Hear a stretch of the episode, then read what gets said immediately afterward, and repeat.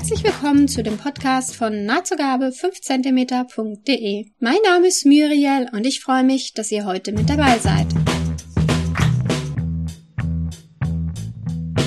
Dieses Mal habe ich die wunderbare Konstanze vom Blog Nahtzugabe bei mir zu Gast. Sie ist eine feste Größe in der Me-Made Mittwoch-Welt bzw. in der Nähnerd-Welt. Konstanze besticht nicht nur durch ihre selbstgenähte Garderobe sowie ihren monatlichen Stoffspielereien, sondern auch durch ihren grandiosen Schreibstil und regt überdies immer wieder zum Nachdenken an.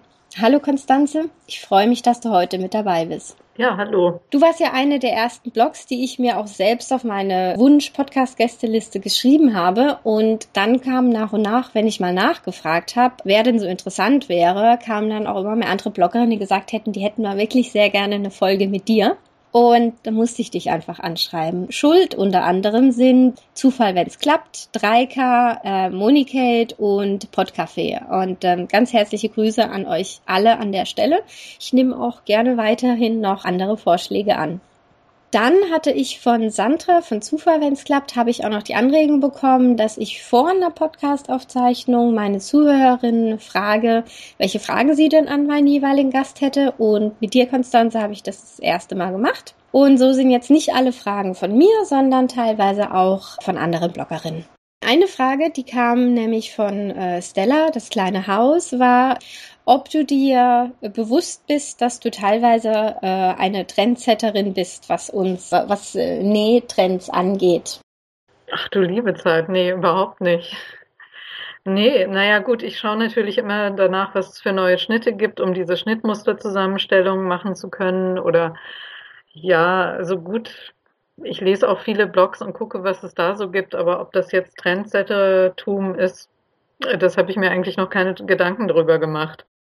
Ich glaube, bei einer Sache hast du auch Unrecht mit deiner Pannesam-Theorie, dass das wiederkommt. Ja gut, das ist ja jetzt mehr so der Versuch, der Versuch, den Pannesam zurückzuzwingen. Was würdest du daraus machen? Ähm, also ich bin wirklich ernsthaft im Überlegen, mir im Herbst was aus Pannesam zu nähen.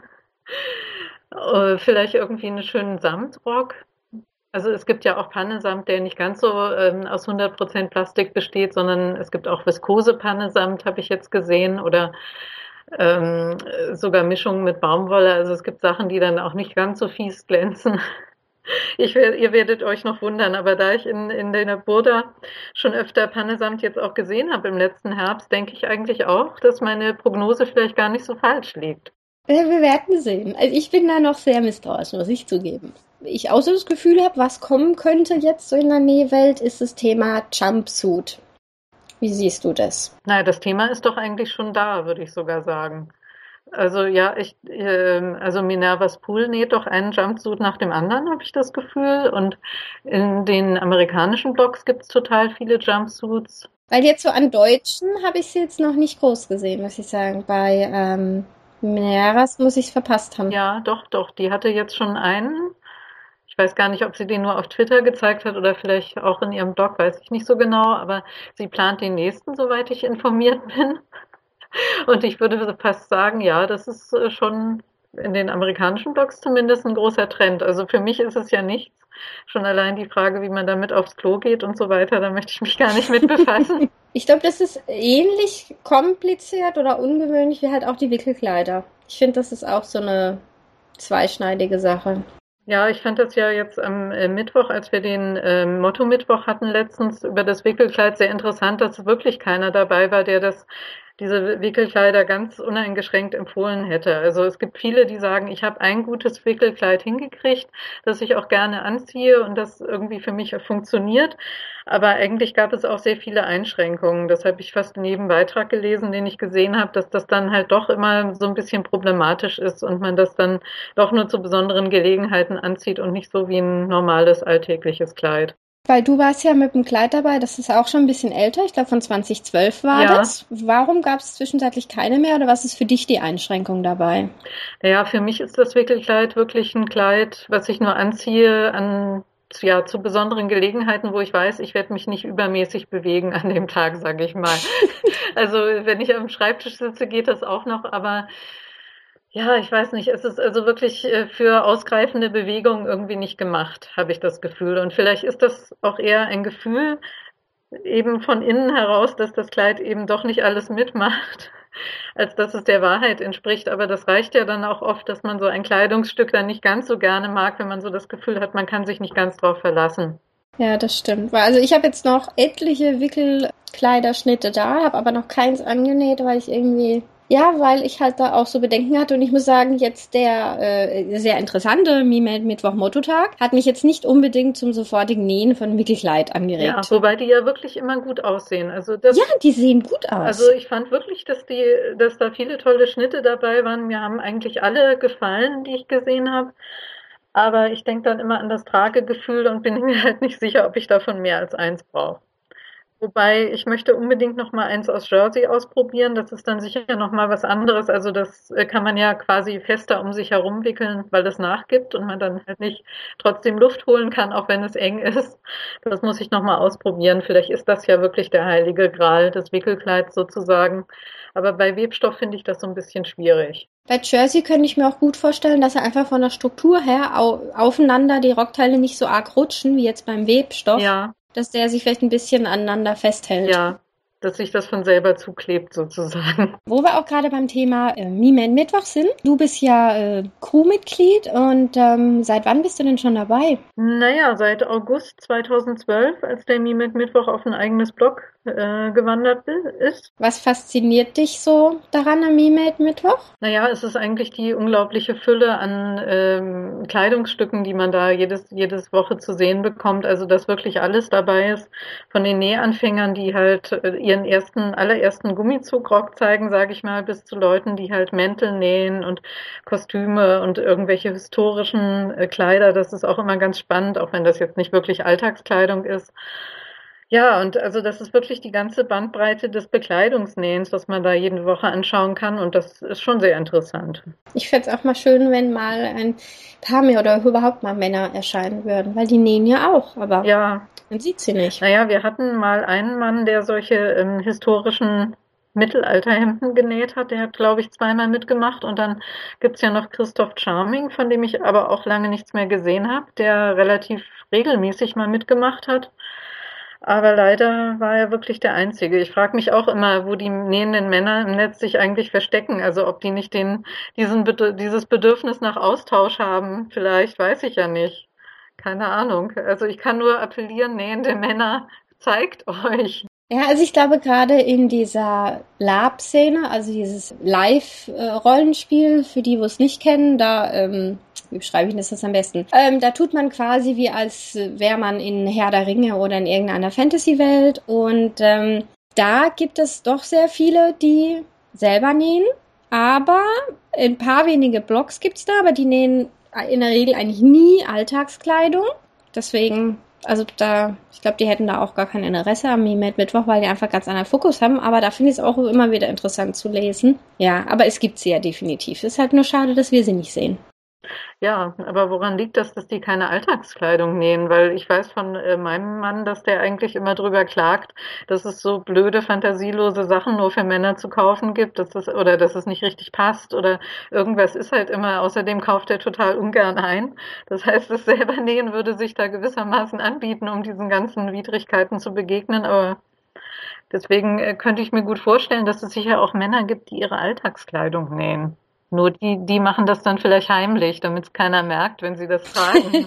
es ist jetzt so, meiner näht mittlerweile seine Fantasy-Mittelalter-Sachen näht er auch selber. Mhm. Da habe ich auch kein Mitspracherecht mehr ja. groß. Also was er denn da macht und wie er das dann macht. Aber er, ich habe ihn dann auch mal gefragt, willst du nicht mal ein Hemd oder so haben? Er hat gesagt, nee, er näht jetzt nur, wenn er jetzt wirklich muss, weil er halt dieses bestimmte Mittelalterstück jetzt nicht findet und alle anderen Sachen interessieren ihn einfach nicht. Der hat da so seine paar Shirts und paar Hosen und dann ist auch fertig. Hm, okay. Gut, kann ich jetzt nicht so ganz nachvollziehen, aber wir sind ja dran gewöhnt. Ich auch nicht. Dass wir uns alles machen können, was wir wollen. Ja, aber wir haben auch viel mehr Auswahl als Männer. Also allein, was wir an verschiedenen Formen und Sachen machen können, da ist halt, da ist es halt immer, läuft auf Hose und ein Oberteil raus bei Männern. Ja, schon, aber da gibt's ja auch Variationen und die Passform und so weiter. Also wie gesagt, ich, ich finde ja, das lohnt sich auch sehr, sich die Alltagskleidung zu nähen. Das zieht man ja auch am meisten an. Davon hat man dann ja auch am meisten. Wobei wir bei im Thema sind, das habe ich auch entdeckt, du hast äh, letztes Jahr was geschrieben, äh, beziehungsweise es war eine Art Antwort zu einem Artikel von der Brigitte zum Thema Frauen und Do-it-yourself und ob das nur was ist für äh, Frauen, die nur rosa Sachen nähen und so weiter.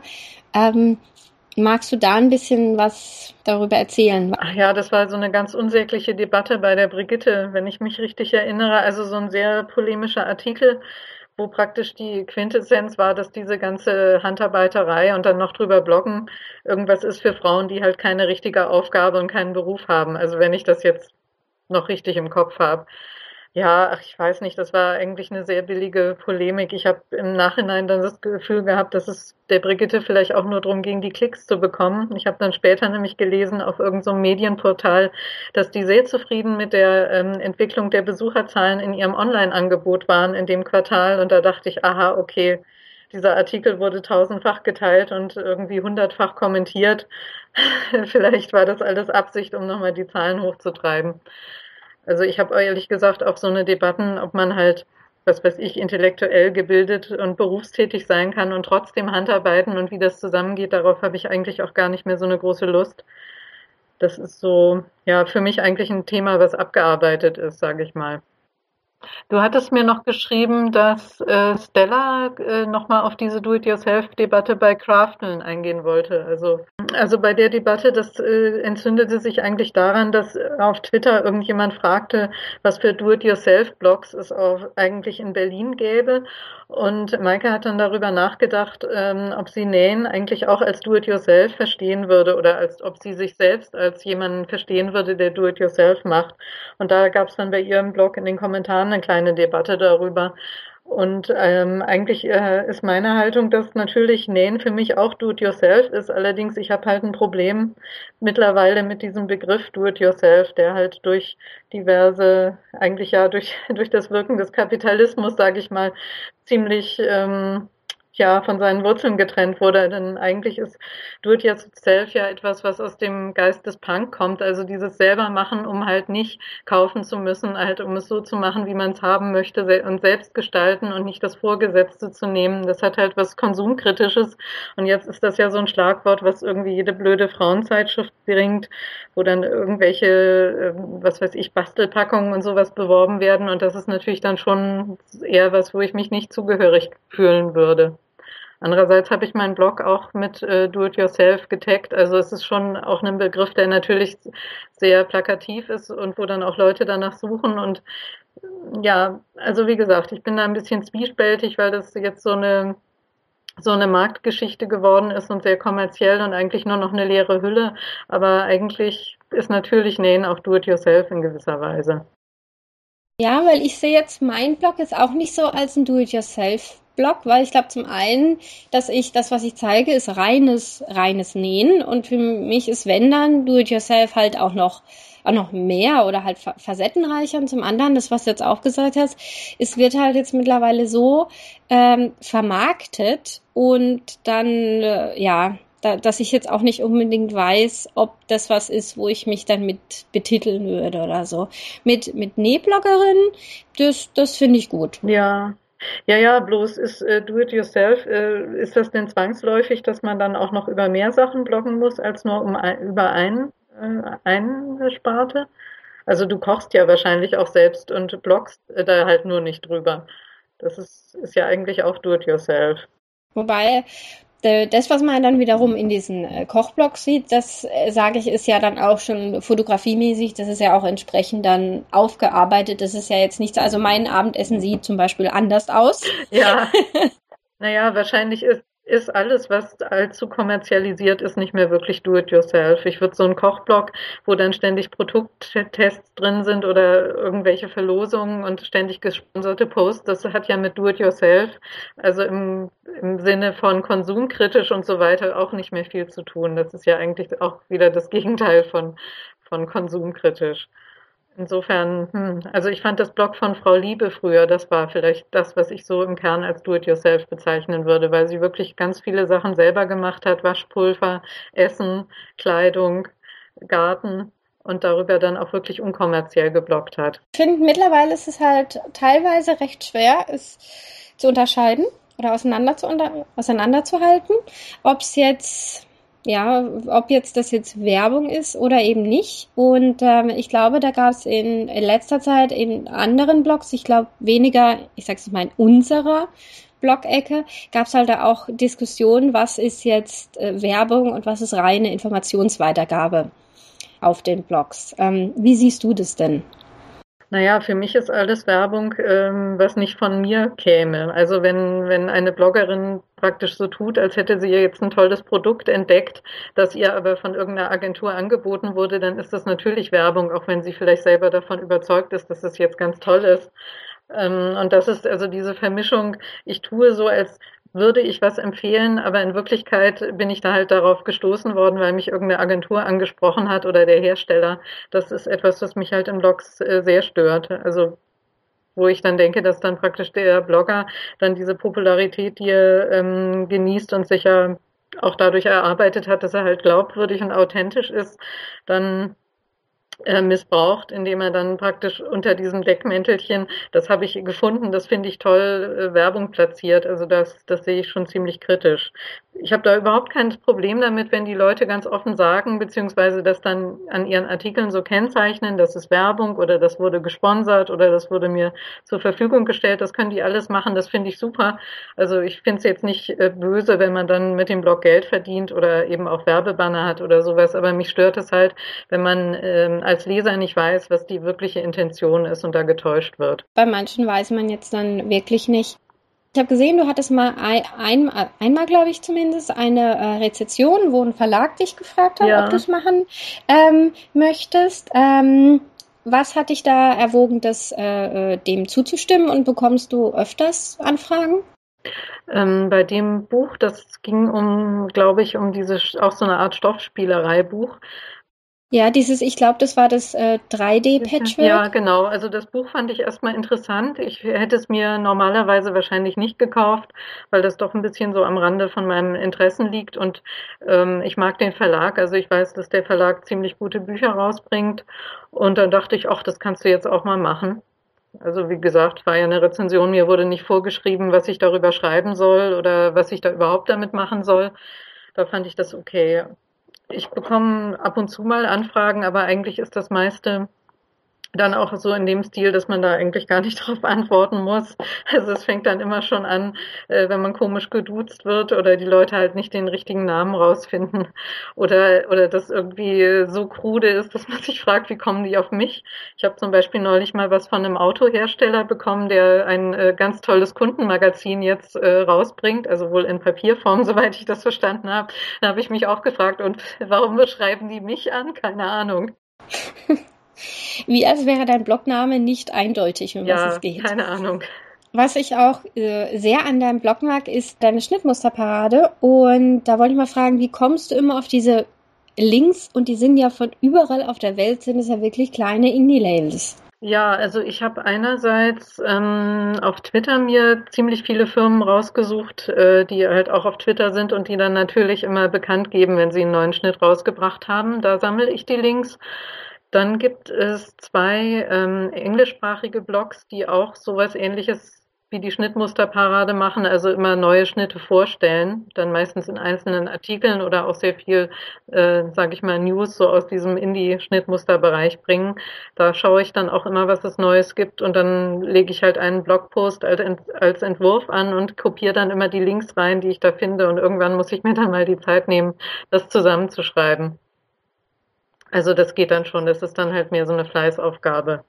Weil ich finde, die sind auch wirklich gut recherchiert. Ich finde, das sind dann bei dir, das sind nicht einfach nur eine Linkaufzählung, sondern du schreibst auch immer was zu dem Schnittmuster noch irgendwie so eine, so eine Zusatzinfo oder hier, das hat der schon genäht oder äh, siehst du im Kommen, womit wir wieder beim Thema sind. ja. Du als Trendsetterin. Was mir dann aber auch beim äh, jetzt bei der Vorbereitung aufgefallen ist, dass du trotz deiner ganz vielen Indie-Schnittmusterhersteller-Vorstellung nähst du viel Burda. Ja, Warum?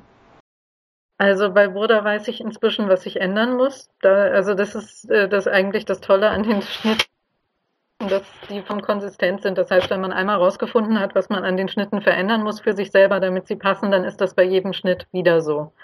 Und das äh, schätze ich sehr. Also ich weiß immer genau, welche Größe.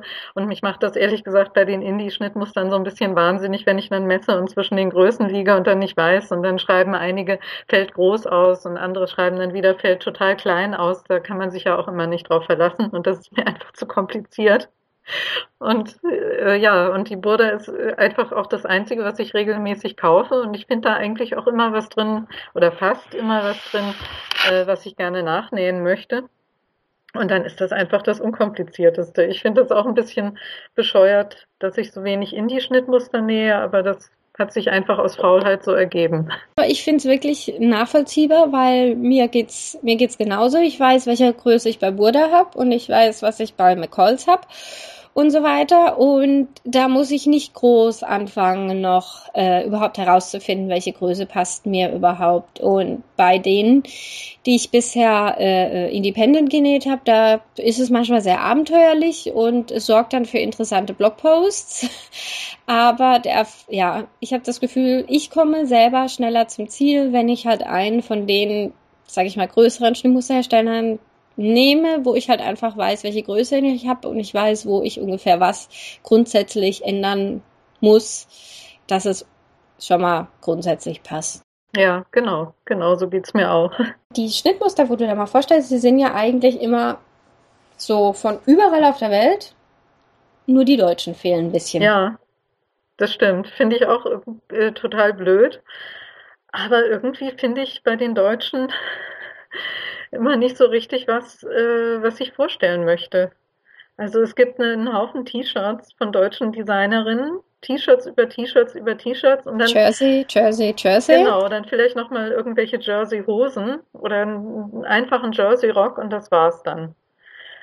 Allerdings weiß ich halt auch nicht, ob das äh, vorrangig an den äh, Designern und ihren Interessen liegt oder vielleicht an, auch an dem, was in Deutschland vor allem gekauft wird, denn jetzt gerade beim Bloggertreffen in Leipzig hat mir äh, jemand erzählt, die Sun Girl, ähm, die selber einen Schnitt gemacht hat mit Reißverschluss und Futter, also ein gefütterter Rock mit Reißverschluss und festen Bund, dass sie das Gefühl hat, äh, die Leute sehen nur, oh Gott, der hat einen Reißverschluss, oh Gott, da ist ein Futter drin und das deswegen nicht kaufen. Also ich weiß auch nicht, ich würde auch eigentlich gerne die deutschen Designerinnen da so ein bisschen promoten, und falls es deutsche Designerinnen gibt, die, die ich noch nicht kenne und die man mal vorstellen könnte und die das jetzt hören, können die mich auch gerne anmailen. Dann mache ich das mal. Aber irgendwie diese, diese Unmasse an äh, Jersey-Oberteilen, da habe ich, also da habe noch nicht mal ich einen Überblick, ehrlich gesagt. ja. Weil du hattest, glaube ich, mal eine äh, Schnittmusterfirma, ich glaube, es war eine Japanerin oder eine Asiatin, glaube ich, aus Frankfurt vorgestellt. Oki-Style. Das fand ich sehr interessant, ja. weil da hatte ich vorher auch nie von gehört. Ja, die finde ich auch sehr interessant. Ich bin noch am Schwanken, ob ich einen von den Mänteln nähe. Die gefallen mir besonders gut. Im Herbst mal sehen. Also da bin ich eigentlich fast entschlossen, dann doch mal einen Indie-Schnitt auszuwählen. Ja, weil gerade ihre Mäntel, ich habe da ein bisschen äh, auch ihre Webseite angeguckt, die haben ja auch sehr ungewöhnliche äh, Schnittteile oder auch sehr viele Dinge halt mit Schwung oder Wellen ja, drin, ja, genau. wo bestimmt sehr interessant sind. Und dann, was mir bei Deutschen noch einfällt, ist Schnittquelle. Ja. Aber die gehen ja ein bisschen, bisschen unter. Ja, hm. Muss ich auch sagen, ich finde das nicht so attraktiv. Ich weiß nicht, ich glaube, ich bin da nicht die Zielgruppe. Ja, das, das denke ich auch öfters. Ich habe von denen bisher nur Jersey-Sachen genäht. Aber mit den beiden, nee, ich habe sogar, oh, ich habe ja schon drei, drei Schnitte habe ich ja? schon von denen genäht. Ah, ja. Ich glaube jetzt gerade, dann ist es von den Indie-Schnittmustern wahrscheinlich die, die ich bisher am häufigsten genäht habe. Ah, sieh mal an. War mir bis eben nicht bewusst, ja. Ja. Das ist ja krass. Ja. Ja. Aber ähm, da habe ich auch das Gefühl von der Fotografierweise und der Stoffauswahl, dass da doch eine, wie du sagst, andere Zielgruppe angesprochen werden soll. Und ich muss auch sagen, ich finde diese Namen der Schnitte bei denen total unsexy. Die heißen dann äh, Pinneberg oder nach irgendwelchen anderen ziemlich unattraktiven deutschen Städten. Also Entschuldigung zu allen Pinnebergern, aber Naja, also so nach kleineren und mittleren deutschen Städten sehr häufig. Und das ist irgendwie, das macht mich überhaupt nicht an. Ich hatte von dir den Romanitstoff mal geschickt bekommen ja. zum Stoffwechsel. Das ist zum Beispiel der Schnitt ähm, Aachen. Mhm. Ja. Also ja, ich trage heute Aachen. Klingt gut. Was vielleicht andere oder zumindest ich auch mal sehr interessant finden würden, wäre so eine Übersicht von diesen ganzen Indie-Schnittmusterfirmen, die du so überhaupt schon mal vorgestellt hast. So eine Art nahezu geheimes äh, Register oder so. Mhm. Ja, das ist eigentlich eine gute Idee. Da könnte man so eine Unterseite im Blog machen. Einfach nur mit den Links vielleicht. Die Frage ist dann wieder, wie ordnet man das, dass man da was durchfindet? Also alphabetisch oder hm, nach Ländern? Länder sind ja eigentlich egal. Ja, oder? ja, das weiß man manchmal auch gar nicht. Ja, also ich hätte es wahrscheinlich spontan jetzt einfach nach Ländern gemacht, weil man kann es ja nicht nach Kleidungsstück sortieren. Mhm. Und ja, nur so. Ja. Das ist mir, ist mir so aufgefallen. Ja, könnte ich mal machen. Dann, du bist ja auch beim äh, Me Made May jetzt dabei. Ähm, da will ich erstmal kurz erklären, was es ist. Also die Me äh, May Aktion hat jemand aus, ich glaube es ist England, weißt du wo die herkommt, die Zoe? Ja, die ist eine Engländerin. Aus England, genau, ähm, äh, hat diese Aktion vor ein paar Jahren gestartet. Da geht es einfach darum, dass man einen Monat lang zeigt, was man an selbstgemachten Sachen trägt. Da geht es jetzt nicht unbedingt darum, dass man jeden Tag ein Foto hochlädt, sondern dass man sich selber eine Art Challenge raussucht äh, für den Monat, ob es jetzt ist, dass man zweimal in der Woche was selbstgenähtes tragen möchte oder jeden Tag. Und ja, da bist du ja jetzt auch dabei. Da wollte ich mal fragen, ähm, was hat dich dazu bewogen, dass du jetzt mal mitmachst bei Me Made May? Ach, ich fand das einfach mal ganz interessant, auch für mich festzustellen, was ich wirklich anziehe, welche Teile Lieblingsteile sind. Ich hatte natürlich auch ein bisschen Vorsätze, mich dann sorgfältiger anzuziehen und Accessoires zu tragen. Das hat überhaupt nicht geklappt. Das kann ich jetzt schon sagen. Da bin ich voll gescheitert. Und das Wetter ist hier auch so schlecht, dass ich eigentlich immer die gleichen fünf Sachen anziehe im Moment einfach aus reiner Not, weil es so kalt ist.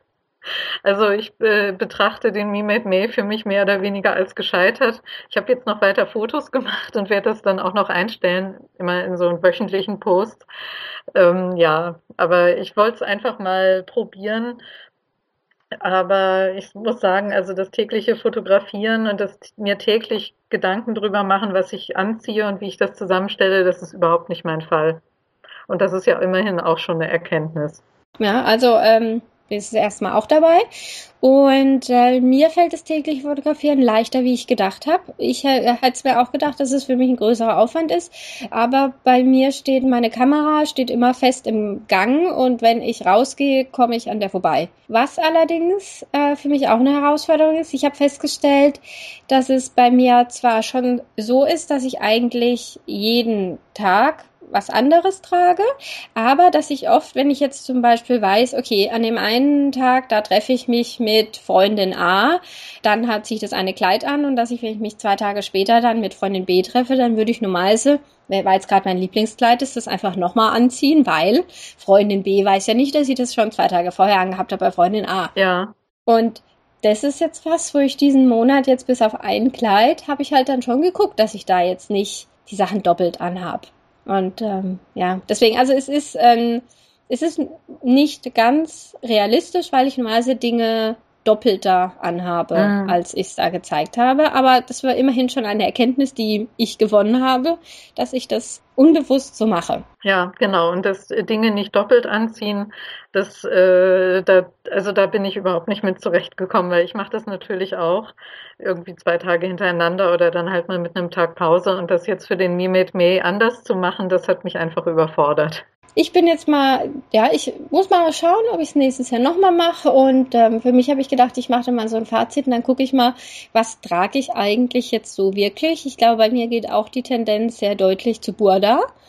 Also ich glaube, ich habe wirklich mehr eigentlich für mich selber gemacht, dass ich da einfach mal sehe, was trage ich eigentlich. Ja, genau, das war auch meine Intention. Und Fazit, ich trage jeden Tag eine schwarze Strickjacke. Ja, Was ich sehr fies fand, war die ganzen Frauen, die sich irgendwo in Australien oder sonst wo am Strand ihre Fotos Ja, ja. machen. Mhm. Das ist aber eigentlich auch das Schöne, wenn man den Me Made Me halt verfolgt im Netz. Diese Fotos von überall aus der Welt, das ist schon ganz spannend. Die Hintergründe, also das finde ich manchmal interessanter oder wie die Leute wohnen, wenn die halt in ihrer Wohnung sich fotografieren, finde ich das oft interessanter als die Klamotten. Weil ich habe so das Gefühl, dass von den Wohnungen her fand ich jetzt so die deutschen Wohnungen so relativ ähnlich zu den japanischen Wohnungen. Und die amerikanischen oder halt die englischsprachigen Wohnungen, die sehen wieder ganz anders aus. Oh, das ist mir noch gar nicht so aufgefallen. Muss ich direkt mal schauen. Das fand ich sehr, sehr interessant zu sehen.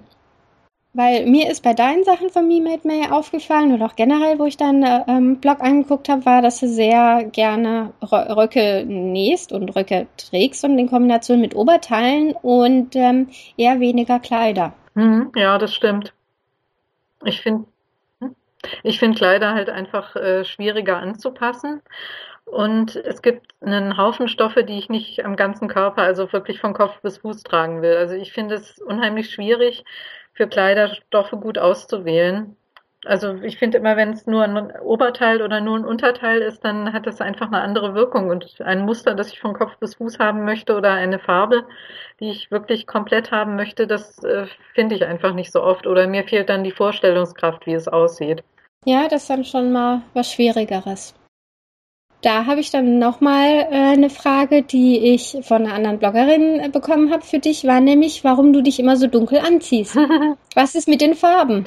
Tja, ich weiß auch nicht. Ich habe da eine Macke. Das heißt, wenn es über 25 Grad hat dauerhaft, dann äh, ziehe ich durchaus etwas hellere Sachen an. Oder auch mal wirklich was äh, richtig Helles oder auch richtig Buntes. Aber in, zur meisten Zeit des Jahres, weiß ich nicht, äh, fühle ich mich da drin einfach nicht wohl. Also ich habe dann was Helles an, an einem kälteren Tag und gucke dann die ganze Zeit an mir runter und denke, oh Gott, du bist ja so bunt. Das, äh, also das irritiert mich total. Ich bin einfach auf dunkle Farben so abonniert. Ich habe mich daran gewöhnt. Ich fühle mich da drin wohl. Oder vielleicht eben auch höchstens mal irgendwas einfarbiges Grünes. Also ich habe eine grüne Strickjacke, die ich zum Beispiel ganz gern anziehe oder einen roten Rock oder sowas. Das geht auch noch. Aber weißgrundig oder hellgrundig, stark gemustert, sehr bunt. Also das irritiert mich den ganzen Tag. Du hast ja jetzt auch schon zweimal beim Stoffwechsel mitgemacht, beziehungsweise ich glaube, dieses Mal bist du auch wieder mit dabei. Nee, diesmal nicht. Diesmal nicht, okay.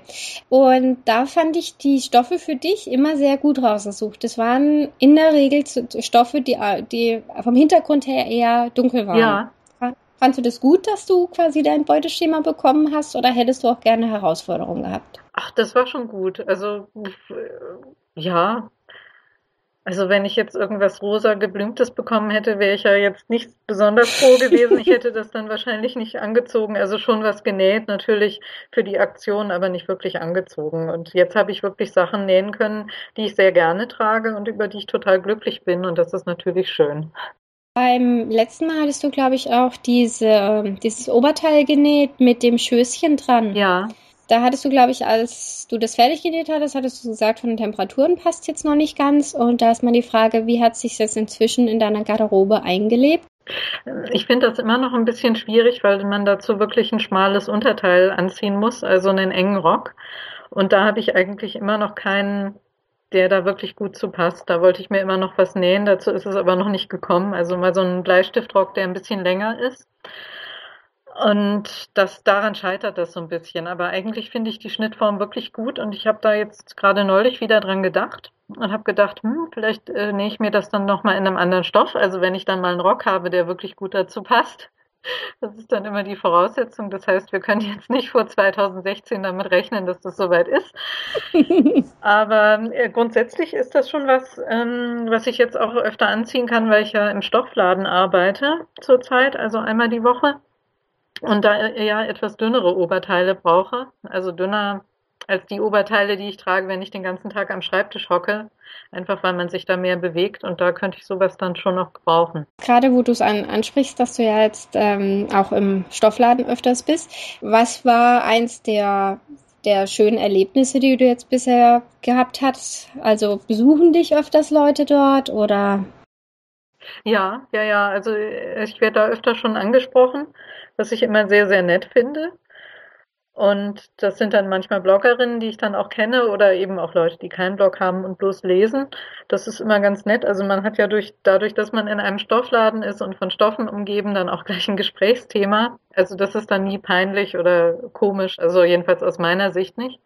Ja, und schöne Erlebnisse. Also ich finde das schon äh, wirklich jedes Mal, wenn ich dort bin, eigentlich sehr nett, weil man immer mit äh, Nähanfängern zum Beispiel zu tun hat, die total motiviert sind, jetzt gerade einen Nähkurs machen und dann ganz begeistert sind, was man jetzt alles machen könnte. Und das ist schon äh, sehr positiv von der Atmosphäre her, weil sich ja die Leute, die da hingehen, auf das freuen, was sie machen. Das sind ja wirklich Spaßkäufe. Und dann gibt's halt lustige Geschichten, wenn Leute äh, besondere Projekte nähen. Also zum Beispiel die Faschingskostümzeit, das ist, äh, war ganz spannend. Oder jetzt im Moment sind ganz viele Bräute da oder Leute, die zu Hochzeitsfeiern gehen, die dann auch irgendwelche interessanten Projekte haben. Also das gefällt mir schon recht gut. Kaufst du, seit du dort bist, auch mehr Stoff für dich selber? Kann ich nicht sagen, nee. Also dazu ist es dann immer noch ein bisschen zu teuer, um sich das einfach auf Halde zu legen. Das sind ja nicht die Preise wie auf dem Maybachmarkt. Hm, und ich habe dann manchmal so komische Anwandlungen, dass ich dann diese ganzen Kunstleder und Scuba und äh, merkwürdigen glitzerbeschichteten Jersey-Geschichten auf einmal attraktiv finde, wenn ich dort bin. Also durch die, einfach durch die Präsenz dieser Stoffe, das dann so streichle und denke, hm, da könnte man ja vielleicht auch was draus machen. Und dann muss ich mich immer schwer zurückhalten, dann erstmal den Laden abends wieder zu verlassen, ohne was zu kaufen und dann zu Hause runterzukommen und zu sagen, Moment, also so reines Polyester mit Plastikbeschichtung, das ziehst du wahrscheinlich doch nicht an, lass das mal. Wo du jetzt gerade davon gesprochen hast, dass du da dann auch andere Näherinnen oder andere Blogger triffst. Du warst ja jetzt auch schon, glaube in Bielefeld warst du ja beim Bloggertreffen ja. und ich glaube beim Nähen warst du dabei. Oder jetzt in Leipzig, warst du in Leipzig dabei? Ja, war ich auch. Ähm, was macht für dich dieser Reiz aus? Also richtigen Treffen? Ja, der Reiz ist eigentlich, dass man dann zu dem, was man nur liest und wo man nur die Fotos sieht, eine Stimme dazu ordnen kann. Dass es auch sehr erstaunlich ist, dass man die Leute meistens doch erkennt, auch selbst wenn sie ohne Kopf äh, posten. Und ja, ich finde das sehr interessant, diese Passung von Blog und Person wahrzunehmen. Also einfach mal zu gucken, wie sind denn die Leute? Und meistens äh, habe ich das Gefühl, die Leute sind in den allermeisten Fällen wirklich genauso wie ihre Blogs. Also man hört die dann quasi sprechen, wenn man später das Blog liest nach so einem Treffen, dann hört man die Stimme von den Leuten im Kopf, wenn man die Blogposts liest. Und das finde ich schon sehr schön. Also da kommt dann halt nochmal eine Dimension dazu, weil man die Leute halt mal wirklich trifft und irgendwie äh, verbessert es dann danach auch das Blogleseerlebnis. Ich habe auch das Gefühl, dass man, oder ich bin dann hinterher auch, habe wieder so richtig Motivation, wieder Kommentare oder auch sorgfältigere Kommentare zu schreiben, weil ich für mich oft das Gefühl habe, es gibt mittlerweile so viele Blogs, dass ja, dass man die vielleicht ein bisschen Anführungsstrichen oberflächlicher liest. Ja, wie geht's dir denn da? Ja, geht mir genauso. Dann hat man ja wirklich die Person vor Augen, wenn man kommentiert. Und äh, das ist dann mehr ein Dialog, also stärker ein Dialog als früher. Und das geht mir auch so. Also, dass ich dann wirklich das Gefühl habe, das ist ein echter Austausch. Wenn das nur virtuell ist, weiß man ja trotzdem immer nicht. Also vielleicht sitzt auf der anderen Seite doch irgendein Karl-Heinz, der jetzt einen Nähblock aufgemacht hat. Also ganz sicher kann man sich ja doch nicht sein. Und wenn das, äh, wenn man die Person dann kennengelernt hat, ist das natürlich nochmal eine andere Qualität des Austauschs. Du bloggst ja inzwischen, ich glaube seit etwa 2008. Ja. Was hat sich für dich jetzt in der Nähszene und der Bloggerwelt seitdem geändert? Naja, eigentlich fast alles. Also als ich anfing, fing ich mit dem Bloggen an, weil ich auf der Suche war nach schönen deutschen Blogs, wo Erwachsenenkleidung genäht wird und so ein bisschen anspruchsvoller genäht wird. Also eben genau das, was ich in den amerikanischen und englischsprachigen Blogs überhaupt gelesen hatte. Und ich fand dann halt auf Deutsch hauptsächlich diese Blogs, in denen Kinderklamotten genäht wurden und äh, immer schön bunt und bestickt und was weiß ich. Und das war überhaupt nicht meine Welt. Also das, ja, und da habe ich überlegt, warum gibt es denn eigentlich keine Blogs, wo es um das etwas anspruchsvollere Nähen von Bekleidung geht? Und also in meiner Sprache. Und dann habe ich halt gesagt, okay, dann fange ich mal sowas an und dann äh, versuche ich mal andere zu finden, die ähnliche Sachen nähen wie ich. Und das war am Anfang schon recht mühsam. Also es gab wirklich nur so eine Handvoll Blogs, wo auch Erwachsenen-Sachen genäht wurden. Und das hat sich jetzt natürlich total geändert. Also jetzt entdecke ich entdecke ich eigentlich jedes Mal, wenn ich Zeit habe, mal so ein bisschen mich treiben zu lassen, wieder neue interessante Blogs auf Deutsch. Und das finde ich schon unglaublich toll. Also was sich da getan hat, das kann man sich eigentlich gar nicht mehr vorstellen, wenn man mal sich, also wenn man diese Blog-Szene von 2008 in Deutschland nicht kennt. Ähm, was sich ja jetzt auch inzwischen rauskristallisiert hat, dass halt viele Bloggerinnen rund um MeMade Mittwoch sind ja inzwischen auch via Twitter vernetzt. Ja. Du ja auch. Und ist Twitter für dich eher eine Ergänzung oder eine Konkurrenz zum Bloggen? Also ganz klar eine Ergänzung. Am Anfang hatte ich auch ein bisschen Angst, dass das dann so läuft, dass alle sich nur noch bei Twitter austauschen. Ähm, das ist ja in anderen Blogsparten passiert, dass äh, viele große Blogger oder auch Blogger, die langjährig dabei sind, das Bloggen aufgegeben haben, weil sie halt nur noch bei Twitter sind. Ich habe da im Bekanntenkreis auch so ein paar Beispiele. Aber ich glaube, echt beim Nähbloggen passiert das einfach nicht, weil man wirklich mehr Text braucht, als man auf Twitter austauschen kann, um übers Nähen zu, zu sprechen und zu schreiben und sich auszutauschen. Also einfach nur so ein Foto hinwerfen und dann 140 Zeichen oder noch nicht mal, das reicht einfach nicht. Und deswegen habe ich jetzt so das Gefühl, das ergänzt sich total gut, weil man halt äh, solche Sachen, für die ein Blogpost zu läppisch wäre, nach dem Motto, was meint ihr, welche Knöpfe soll ich an dieses Teil jetzt dran nähen, das kann man mal auf Twitter posten, wenn man Lust hat. Oder halt auch so ein bisschen rumblödeln oder irgendwas, sich äh, halt äh, chatmäßig austauschen oder mal eine Frage stellen. Und für die Blogpost hat man dann das Blog. Also ich finde das ganz ideal so zusammen glaube gerade auch, wenn man halt so eine Frage wie, welche Knöpfe passen jetzt dazu, ich glaube, auf dem Blog käme halt relativ weniger oder weniger schnell halt ja. eine Antwort, wie wenn man es mal kurz in Twitter reinwirft und das Bild sehen dann gleich so und so viele Leute und da wird halt dann irgendwer antwortet immer. Ja, genau. Ich habe auf deinem Blog gesehen, dass du auch schon mal ein äh, Nähbuch geschrieben hast. Wie kam es denn dazu und um was geht es denn darin genau? Ja, ich habe ein Nähbuch für Anfänger veröffentlicht. Also das ist wirklich so ganz basic ähm, für Leute, die noch nie genäht haben, möglicherweise sogar geeignet. Zumindest war das meine Intention. Und das kam eigentlich so, dass mich eines Tages der Verlag, bei dem ich das veröffentlicht habe, einfach angeschrieben hat, ob ich nicht Lust hätte, sowas zu machen. Also wir hatten vorher eigentlich noch überhaupt keinen Kontakt. Das kam so völlig aus heiterem Himmel. Und dann habe ich überlegt, ja, ach, warum eigentlich nicht? Und das war so eine ganz vorsichtige Anfrage, so nach dem Motto, ja, dürfen wir sie vielleicht? Und wir wissen ja nicht, so, also, wo man so wirklich das Gefühl hatte, oh Gott, wir schreiben jetzt an irgendjemanden im Internet, den wir nicht kennen. Und dann habe ich gedacht, naja gut, dann rufst du da vielleicht einfach mal an, weil äh, so schön das im virtuellen auch ist mit diesen Kontaktmöglichkeiten. Ich habe immer das Gefühl, dass man äh, vielfach dann doch weiterkommt, wenn man mal miteinander gesprochen hat oder sich mal gesehen hat. Und dann habe ich da halt einfach mal diese die Programmverantwortliche, die mich angeschrieben hatte, angerufen, die dann auch vollkommen aus allen Wolken gefallen ist, nach dem Motto, jetzt ruft mich diese Frau aus dem Internet auch noch an. Das war also wirklich lustig. Und dann haben wir uns ein bisschen unterhalten und ich war kurze Zeit später sowieso in Leipzig für einen anderen Termin und dann haben wir uns mal getroffen und das besprochen. Naja, und dann hatte ich da, habe ich ein Konzept gemacht, damit waren die dann auch einverstanden.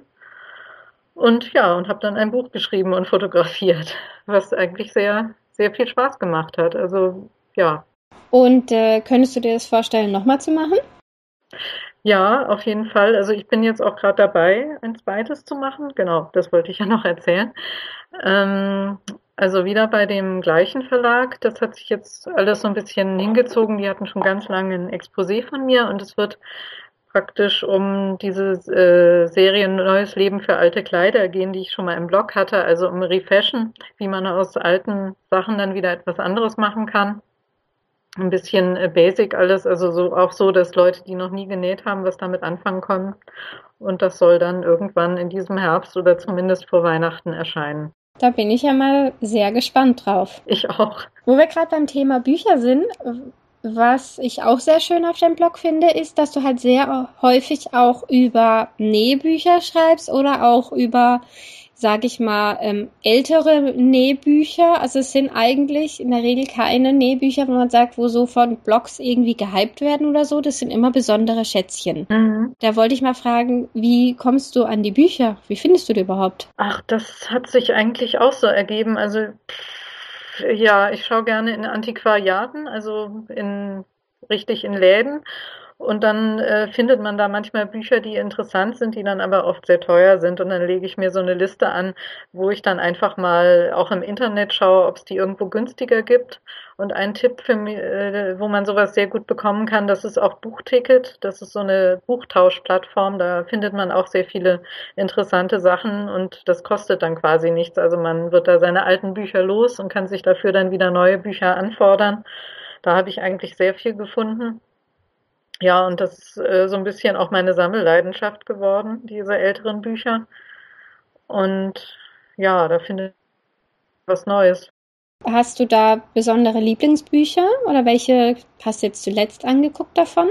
Also mein Lieblingsbuch, wenn ich auf eine einsame Insel ziehen würde und nur ein einziges Nähbuch mitnehmen dürfte, dann wäre das wahrscheinlich äh, Schneidere selbst von Lieselotte Kunder. Das ist aus den 60er Jahren und da steht wirklich alles drin. Also da steht auch drin, wie man äh, Revierkragen mit Rosshaareinlage pikiert und wirklich, äh, wie man die Ohrfalte näht und sonst was. Also diese ganzen Techniken, die uns heute als Couture verkauft werden und für die man dann noch Spezialbücher kaufen kann, wenn man möchte, die sind bei der schon drin. Also ganz, ganz normal in, einem, ein, in alles in einem Nähbuch. Und ich glaube, das gibt es ungefähr für 4,50 Euro im Online-Antiquariat. Also kann ich nur empfehlen. Ja, ich glaube, ähm, äh, Mema hatte ich ja in der Podcast-Folge mit ihr auch nach ihren Büchern gefragt, weil sie auch so eine Leidenschaft hat für Nähbücher. Sie hatte das auch empfohlen. Also das scheint wirklich lesenswert ja, zu sein. Ja, ist es. Du bist ja auch bei der Stoffspielerei dabei. Magst du ein bisschen darüber berichten, was das überhaupt ist? Ja, die Stoffspielerei gibt es seit 2012 und das hat sich ursprünglich Susanne ausgedacht, die als Suschna oder jetzt auch als textile Geschichten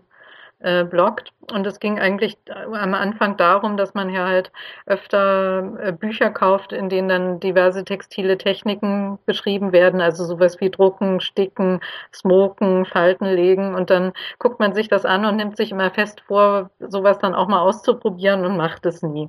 Und da hatten wir uns dann äh, als Gruppe, also Susanne, ähm, Griselda von Machwerke, Free Free und äh, Karen von Kerl äh, Perlart ähm, überlegt, äh, dass wir das vielleicht mal jeden Monat äh, gemeinsam eine Technik ausprobieren und das dann immer auf unseren Blogs präsentieren und uns da dann halt auch ein bisschen vernetzen, beziehungsweise man dann sieht, was machen die anderen mit dieser Technik.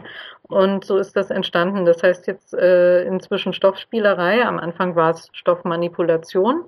Und je, jeweils am letzten Sonntag des Monats geben wir uns halt ein Thema und probieren dann halt was aus und zeigen uns das dann gegenseitig. Und das ist eigentlich super, weil das ist äh, genau der Anstoß, den man braucht, um dann wirklich mal zu sagen, ich mache jetzt auch mal was und blätter nicht nur immer in den Büchern rum. Ist das dann eine geschlossene Gruppe von Leuten oder ist sie offen? Da kann jeder mitmachen. Das Thema wird dann ein bisschen im Voraus äh, bekannt gegeben. Wir haben so eine Themenliste auf dem Blog und wer mitmachen möchte, äh, könnte dann einfach vorher eine Mail schreiben oder halt an dem Tag kommentieren, dann wird er da auch mit verlinkt. Die Aktion läuft jetzt schon sehr lange. Hast du da bisher eine Lieblingstechnik?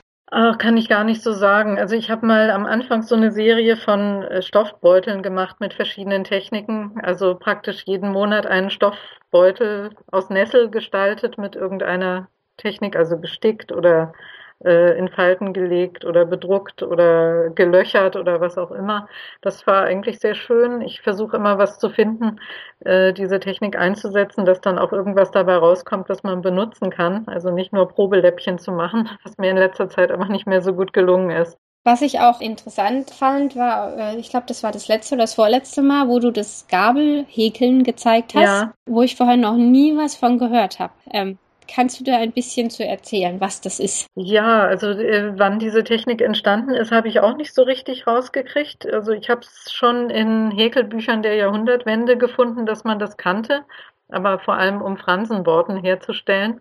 Und da, das ist eigentlich Häkeln, also praktisch so eine Art Luftmaschenkette häkeln, wobei aber der Faden dann immer noch um so eine Gabel geschlungen wird, sodass man dann größere Schlaufen erhält. Also das ist dann sowas wie eine Luftmaschenkette letztlich äh, an der Schlaufen dran sind. Und wenn man mehrere davon hat, kann man das dann wieder auf verschiedene Arten verbinden und bekommt dann so eine Art spitzenartiges Gebilde.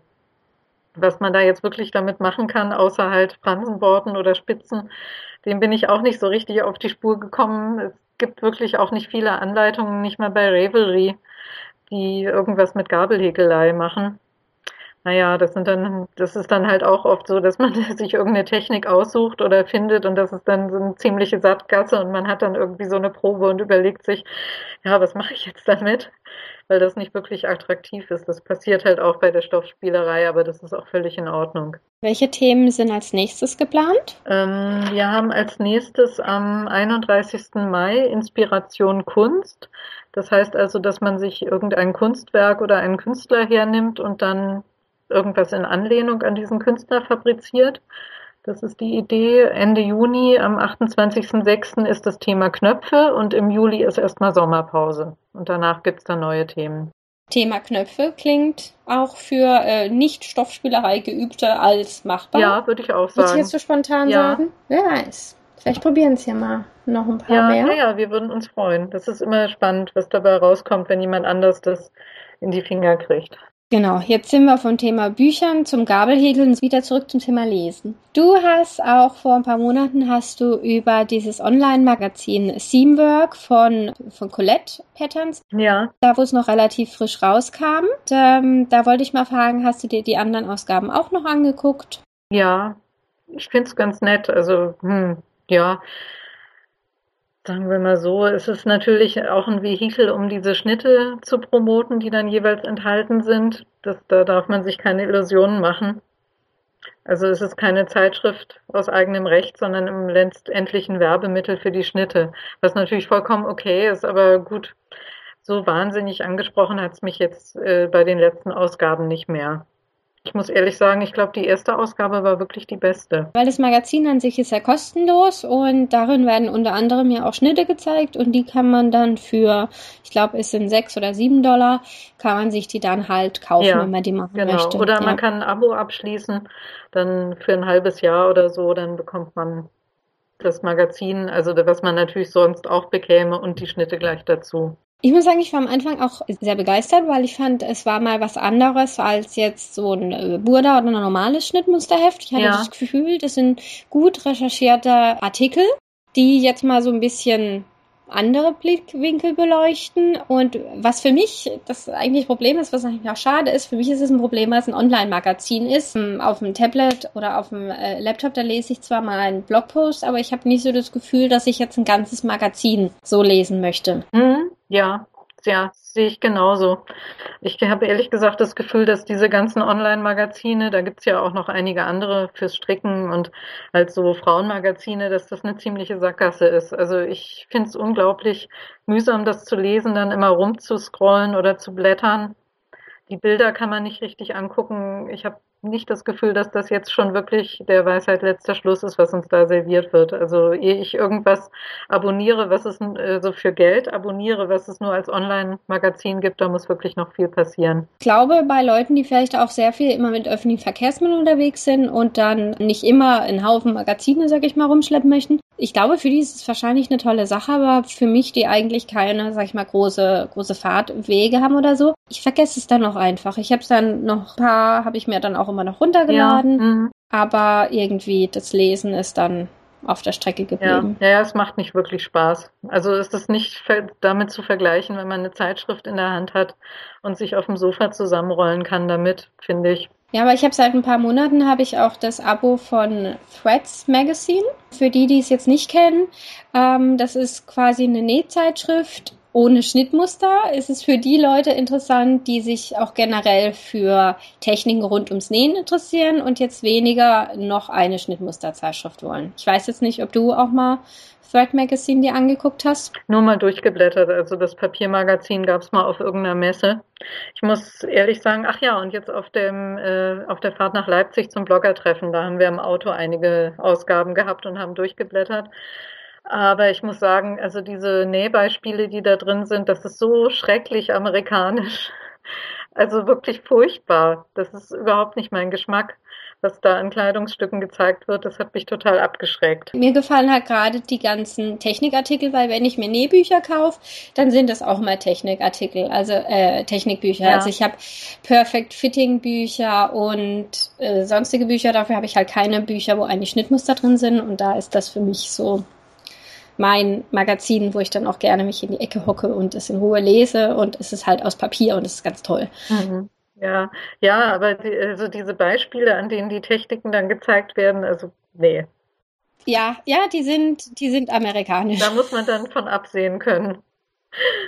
Wo wir gerade beim Thema Magazine sind, du hast eine wunderbare Rubrik in deinem Blog, nämlich die Loben und Lästern Rubrik mit deinen fantastischen Zusammenfassungen zu aktuellen Burda-Ausgaben. Da hat man manchmal so, so den Eindruck, dass es Burda nicht unbedingt dir recht machen kann und andererseits nächste auch wieder sehr viel Burda. Auch ich finde, ich bin da eigentlich recht ausgewogen. Also es gibt in jedem Heft einfach Sachen, die ich äh, recht scheußlich finde.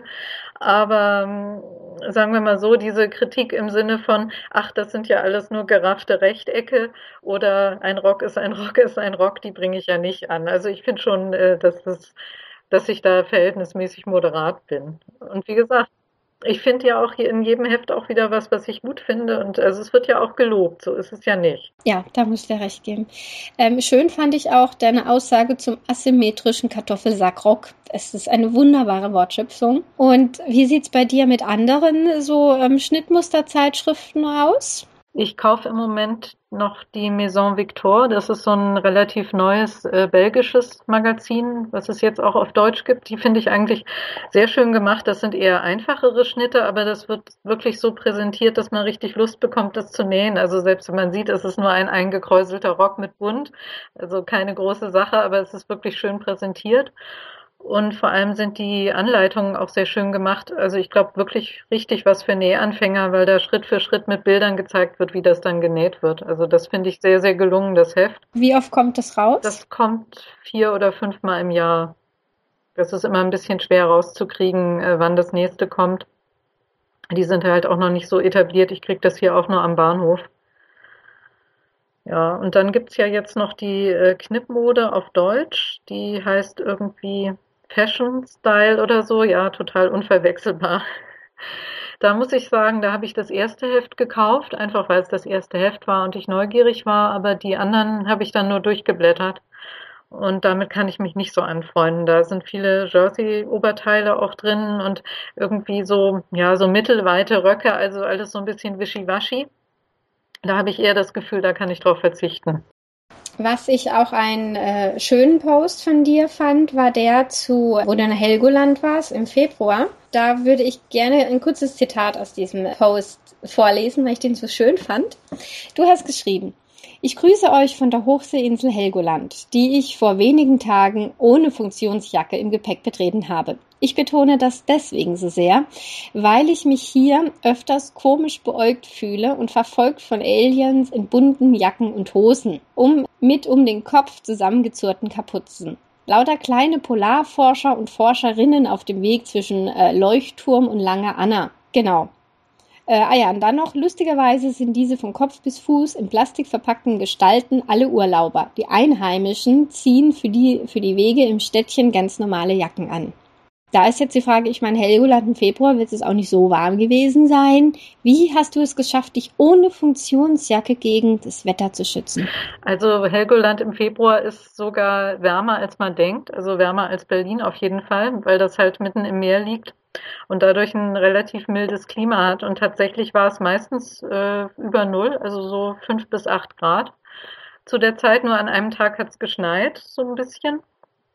Und es ist schon windig, aber es ist halt wirklich nicht so, man fährt nicht nach Grönland. Also wahrscheinlich ist das die Überfahrt mit dem Schiff, dass man halt eineinhalb Stunden äh, unterwegs ist, bis man dort anlandet, dass die Leute das Gefühl haben, sie fahren jetzt auf irgendwie auf einen anderen Kontinent oder so fast.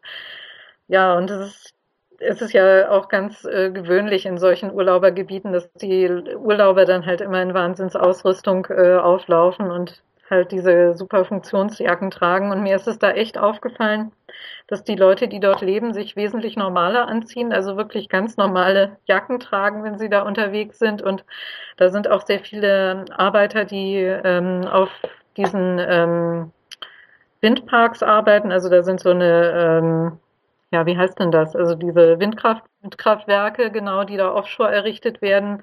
Da sind sehr viele Bauarbeiter die da äh, mit Booten rausfahren. Also das ist ja dann noch weiter draußen und also nicht im Schutz des, äh, der Insel.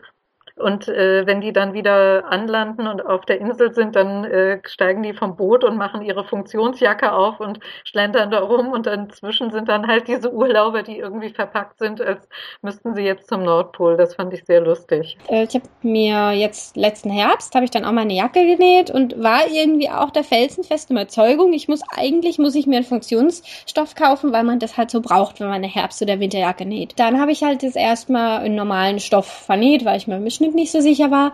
Und jetzt im Nachhinein, nachdem ich den jetzt so getragen habe die letzten Monate, muss ich sagen, für mich selber glaube ich nicht, dass ich mir jetzt noch Funktionsstoff oder Funktionsjacke holen muss, weil ich so gemerkt habe, ich brauche das nicht. Ich gehe nicht raus, wenn es in Strömen regnet oder es hat hier auch nicht minus fünf Grad in der Regel. Naja, einfach weil man es hat, hat man es halt, schätze ich mal. Aber in den meisten Städten braucht man das ja wirklich nicht. Und wenn man sich nicht schmutzig macht oder draußen arbeitet den ganzen Tag, äh, ist das wirklich ein bisschen übertrieben. Und außerdem knistern diese Jacken ganz fürchterlich meistens. Außer vielleicht die sehr, sehr teuren. Das hasse ich auch wie die Pest, wenn man so das Gefühl hat, man ist in so einer Zeltplane.